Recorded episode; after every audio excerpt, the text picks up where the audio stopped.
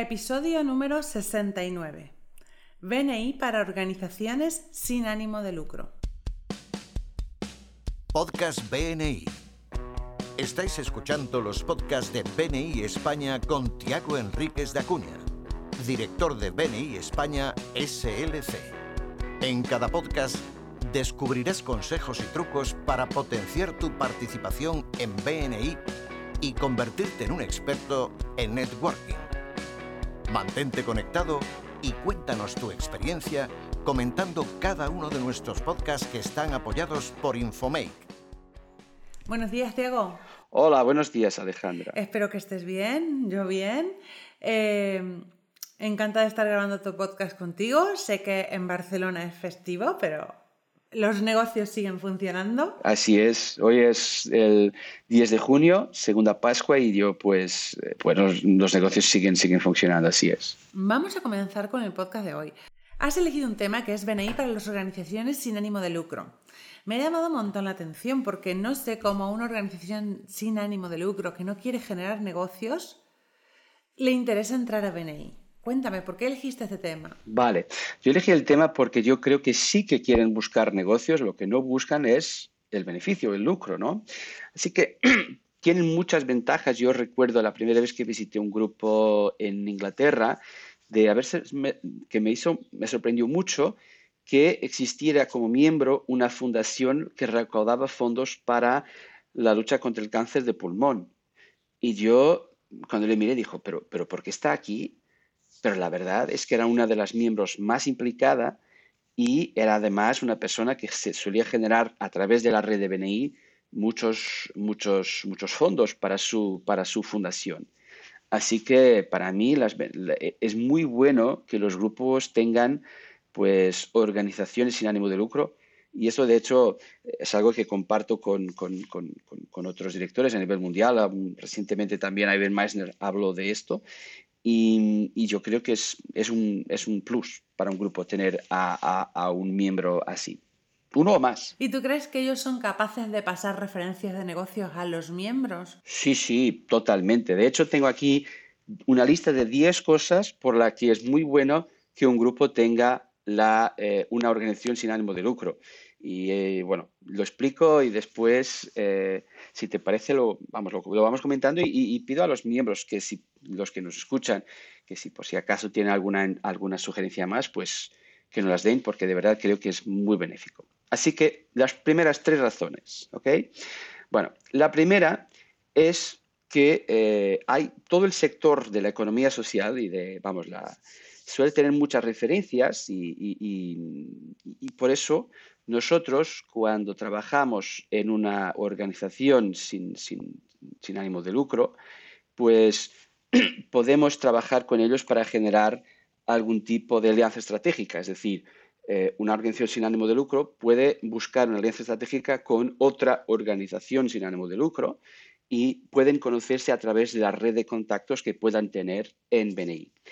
Y de igual manera, también pueden ayudarse mutuamente, eso sería un segundo motivo, cuando ellas tienen a veces tiendas, eh, bueno, servicios de tienda online o venden productos o servicios, pues que pueden trabajar como un Power Team referenciándose.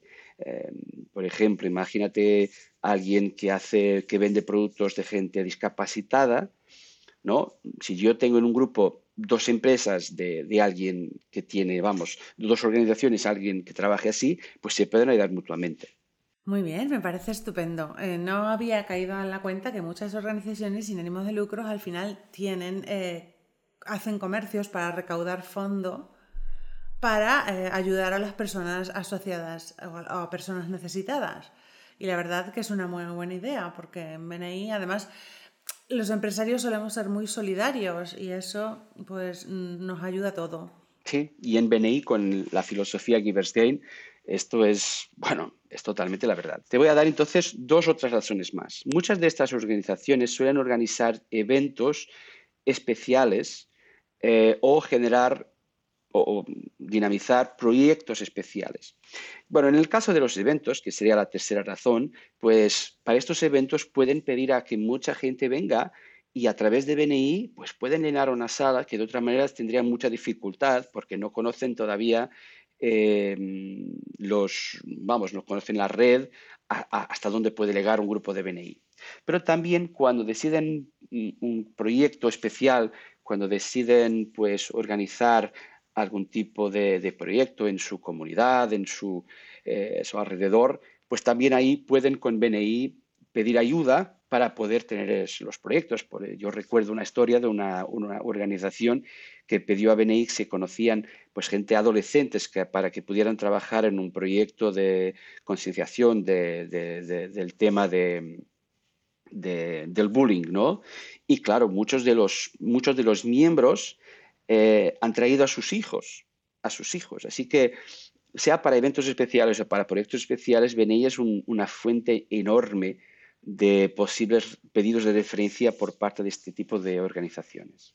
Es cierto, porque si hicieran una gala benéfica, una carrera solidaria o alguna cosa así, pues todos estaríamos dispuestos a apoyarles y participar y, como son, serían conocidos, eh, ya tendríamos tanta confianza que apoyaríamos todo lo que hicieran. ¿Vale? Y los proyectos voluntarios también es cierto que se puede ayudar muchísimo. ¿Alguna otra razón por la que nos convenga tener una ONG dentro de nuestros grupos de BNI? Muy bien, bueno, ya vamos en cuatro, ahora te voy a pasar otras dos más. Una es que tú puedas, para, para aquellas que tienen, por ejemplo, una junta directiva, a veces es bueno tener en esa junta a personas influyentes, empresarios, políticos, otros agentes sociales, y entonces las organizaciones, porque ellos después pueden ayudar, ¿no?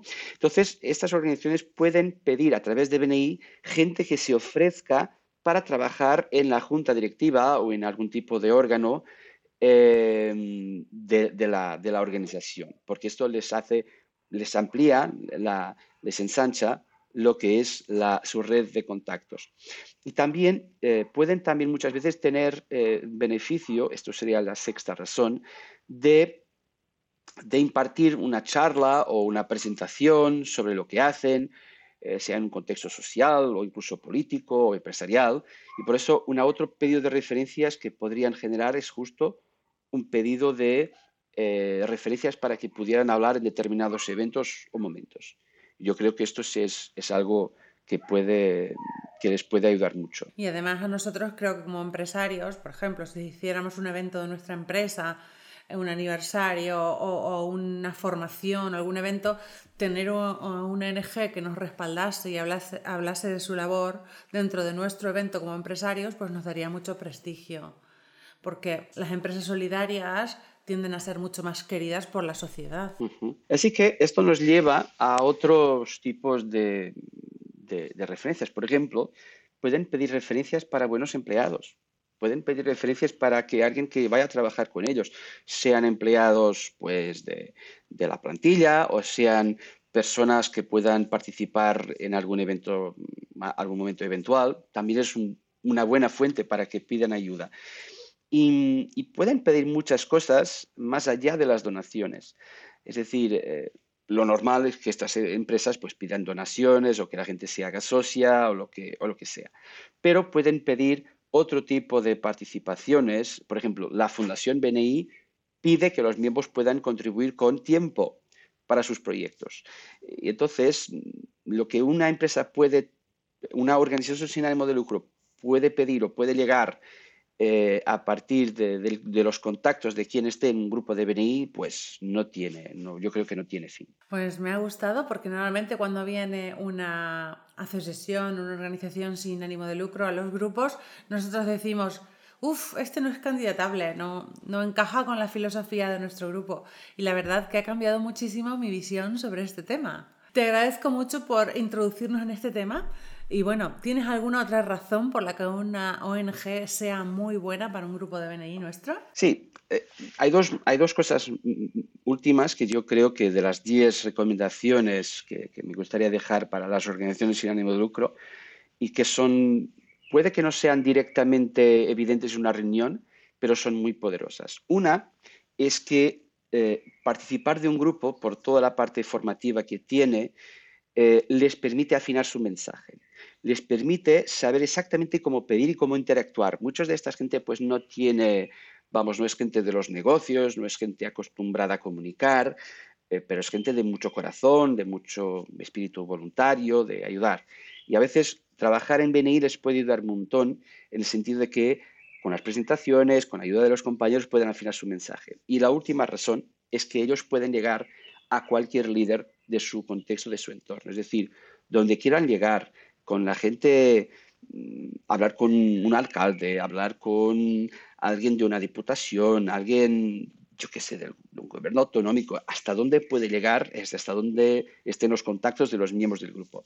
Así que estas son 10 razones que son muy fuertes para que eh, los grupos puedan y deban tener una organización sin ánimo de lucro y que a ellos les resulte extremadamente interesante poder participar de BNI. Pues nos has abierto un campo diferente eh, a la hora de invitar, ¿vale? Porque es muy importante ahora, nuestro, nuestro objetivo puede ser también invitar a gente que conozcamos de ONGs. Sí, de hecho, mira, os voy a dar algunos, algunas ideas más.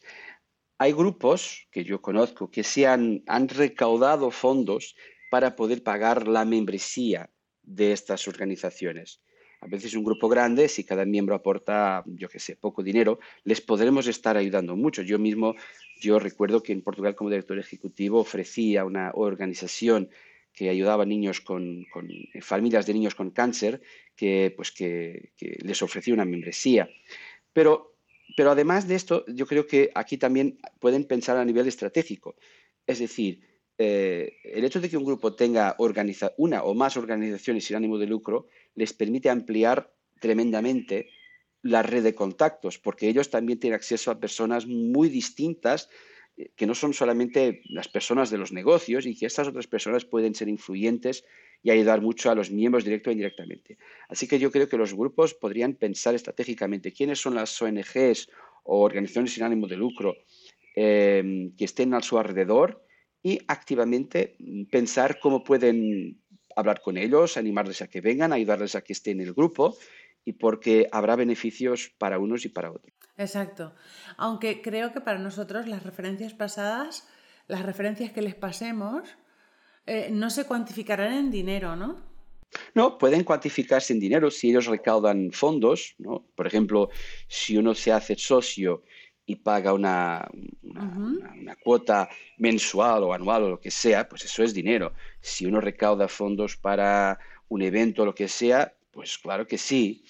Ahora sí, puede existir otras referencias y otros negocios cerrados sin cifra, pero mira, a mí me da igual si, si alguien genera 100.000 euros y es, le va muy bien, para estos se les genera una referencia que cierran un negocio porque les pidieron una, que les presentaran a un alcalde o algo y eso en definitiva les puede generar mucho más interés estratégico, pues el negocio que uno pueda pueda registrar como, como negocio, yo creo que es lo de menos. Exacto, lo registraríamos como un gracias por negocio cerrado, pero sin importe, ¿no? Claro, sí, sí, sin importe. Pero ellos, ellos eh, las, estas organizaciones suelen recaudar muchos fondos para, para, para ellos, porque además, mira, muchas de estas organizaciones, un problema que tienen es ganarse la confianza de los agentes locales. Es decir, ¿por qué voy a dar dinero?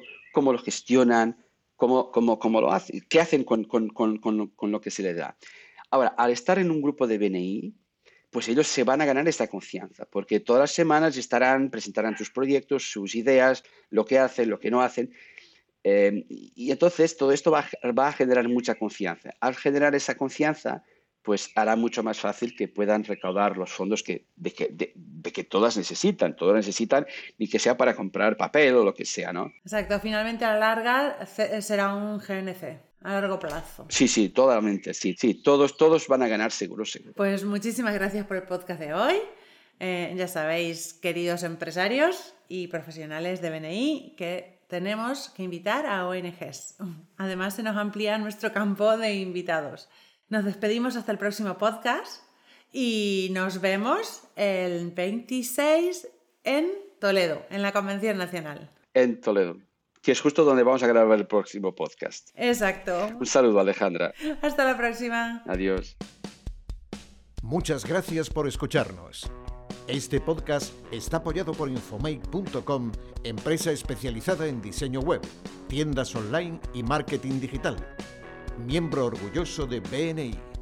Escucha nuestros podcasts en los que compartiremos experiencias, anécdotas y herramientas que te permitirán generar más negocio para tu empresa.